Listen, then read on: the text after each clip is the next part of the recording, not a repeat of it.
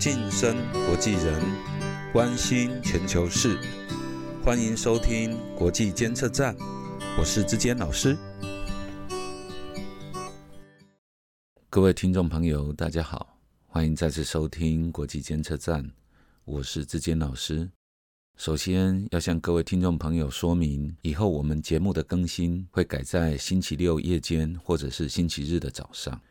做这样的变动，主要就是因为我个人工作时间的调整，不得不做这样的改变，还请您包容体谅。当然，如果您能够订阅我们的节目，这样我们更新的讯息可以在第一时间传达给您，对于您的收听会更方便。更重要的是，您的订阅也会给我们频道带来支持跟鼓励。先谢谢您愿意按订阅给我们带来的帮忙。接下来我们进入今天的主题。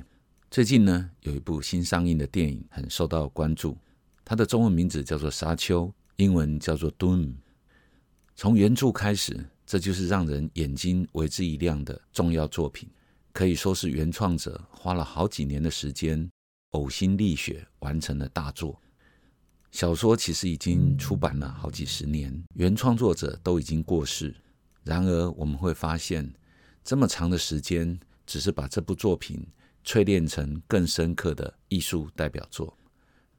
在电影播放的此刻，我们可以看见当初的创作者从变动的时代以及人性的反复之中，找到了更恒久不变的这种题材，然后加以表达。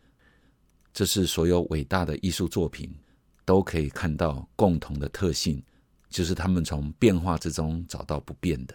从流转之中找到流转过程中不会被带走的。对我而言，与其说这是一部科幻作品，其实我更愿意把它定位为一部宗教作品。故事场景中的很多科幻元素，其实就是把时空的变动做成一种故事布景的手法，就如同舞台剧在开演的时候拉开布幕的那一瞬间。我们会被整个舞台的布景设计带入新的故事情境之中，科幻元素就是它的布景。但是整个戏剧的关键仍旧是要回到剧中人物主角的命运以及当中的纠葛，那才是真正让你深受吸引的关键之处，不是吗？沙丘中的众多主角们都在面对着冥冥之中一种命运的挑战。或者说一种试炼，更合适的说法可能是说，众多主角们都在面对着冥冥之中有一种预定的过程，帮助他们在这个旅程中达到一种进化。这种进化是干净的净，英文叫做 purification，就是能够把生命的品质提升到更纯粹的状态里面去。我们讲的命运，其实不仅仅是在善恶的分辨。更关键的，其实是在相对的世界中，如何寻找到确切的真实，在面对未知与不确定的未来，能逐渐去去除自己的私欲、软弱或恐惧，这才是走向生命高峰的记号。而这正是剧中元素当中最重要的架构。沙丘这个故事，并不仅仅只是遵循善的道德指引去对抗恶势力的过程。其实你会发现，电影当中善恶的两方都是一开始就已经设定的立场。主角的内心世界其实更是被一种超越自身的内在动力所吸引，而出发去面对自身命运的这种旅程，这才是整个戏剧当中最关键之处。《沙丘》这部电影，母亲与儿子这两个主人翁，他们多多少少都已经在梦境中。看见前方要发生的事件。整个困难在于他们如何面对自身的恐惧、不安、软弱，然后逐步、逐步的去完成。电影的张力不在科幻武器的对抗，也不是善恶势力的对决，而是他们如何一点一滴的克服这个内心的恐惧，如何如何跨越自己的软弱，来完成这样的试炼之旅，或者说生命的进化之旅。而这一点会如此的吸引我们，不正是因为你我内在也有相同的渴望，或者是相同的呼唤吗？一直以来作为西方文化根源的基督宗教，就是用一场朝圣的旅途来形容我们此生的意义。西方的教徒向来就以朝圣之旅作为净化心灵的一种方法。我们可以看到很多从中世纪传下来的灵修作品、宗教作品，都会以攀登高山、行经不同的旅程、登上不同的楼台，以这样的名称来传达我们此生在人生旅途上面要表达的象征或意涵。一直到今天，西班牙跟法国之间的圣雅各之路这条朝圣的有名的道路。到今天，吸引了非常多，甚至说越来越多的人来这里。他们都想要追寻心中的这样净化之旅啊！注意，这个“净”是干净的“净”，是一种自我纯粹、提升自己生命的品质，让自己的生命拥有更高的透明度、更高的整合性的这样的一个渴望。然而，另外一个角度来说，今天欧洲很多有名的教堂。在很多人的心目中，不再是一种朝圣之旅的目的地，不再是一种追求心灵进化的一个重要的指标，反而都变成了观光的处所、观光的代表。其实，我可以很大胆的说，今天对欧洲的文明有兴趣的人，如果不能够深入的理解基督宗教的教义，大概也很难真正认识欧洲文明的核心。类似《沙丘》这样的戏剧，看似很新潮、很科幻，好像是一个全新的创作。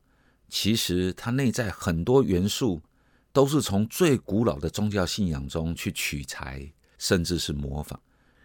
例如剧中的主角，这位男主角 Paul，他被传说是那位拯救世界的人。在英文的对白中，他们用 “the one” 这个词。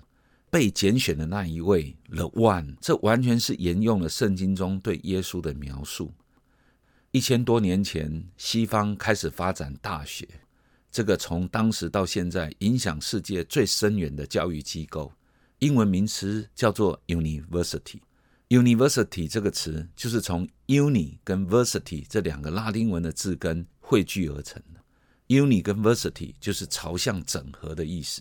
也就是说，在一千多年前，大学设立的目的就是要帮助人把个人跟社会、精神跟物质、善恶道德跟宗教信仰这种种多元的分歧、不同的意见，将之朝向整合而为一，整合而成为一个合一的“一”，用这样的方式成为设立大学的宗旨。而这也可以说是我们现代人对于 “the one” 的一种追求。“the one” 这个词也让我想到二十多年前另外一部非常卖座的科幻电影，有人把它翻成《骇客任务》，也有人把它译成《黑客帝国》，英文叫做《The Matrix》。这个电影里面的男主角叫做 Neo，Neo 呢在电影中也被称为 “the one”。为什么呢？因为 Neo 是唯一一个能够打破母体。对人的这种控制的人，他能够打破母体控制人的各种感官能力，拘束人的心灵，不能得到自由。他是唯一一个能够打破这种拘束的人，所以他被称为了 One。那今天现代人追求的 One 会是什么呢？会是像漫威人物那样拥有超能力的人吗？或者在这些漫威人物里面的这些超人们？他们其实也在寻求一种 the one 呢。在沙丘的故事中，香料是一种权力的代名词，因为香料能够控制星际间的旅行，谁能够争夺到香料，谁就能够控制到星际间的旅行，而这是那个时代维持繁荣运作最重要的事情。在骇客任务的故事中，母体跟觉醒者两者之间的对抗。其实就是对人的控制，因为那个时代人就是能够发电产生能源最重要的工具，所以争夺对人的控制就是一种争夺权力的核心。今天在你我的世界中，我们追求的权力的表征又是什么呢？是货币吗？美金、欧元还是比特币呢？是石油这种能源，还是氢能源？还是核融合的技术呢？或者我们看到，也许有些人会说是数据，是大数据，因为控制了大数据，就能够控制了人类的社会。你的答案是什么呢？我们从《沙丘》或者是《骇客任务》这样的著名的科幻电影的故事中，我们都可以看到，它之所以能够引起普遍的共鸣跟喜爱，都因为它蕴含了一种宗教性的追寻宿命在其中。主角人物都想要去打破这个世界对权力追逐的那种框架，想要能够去探究，在这些权力争夺背后。有没有一种真正能够是人可以归一的 The One 的那种核心呢？在我们看这些科幻电影之后，我们不妨自问：你我的朝圣之旅准备如何开始呢？如果要开始了，又要以什么样的处所成为我们的目的地呢？希望今天的节目能够帮助你找到你的答案。国际监测站，我们下周见。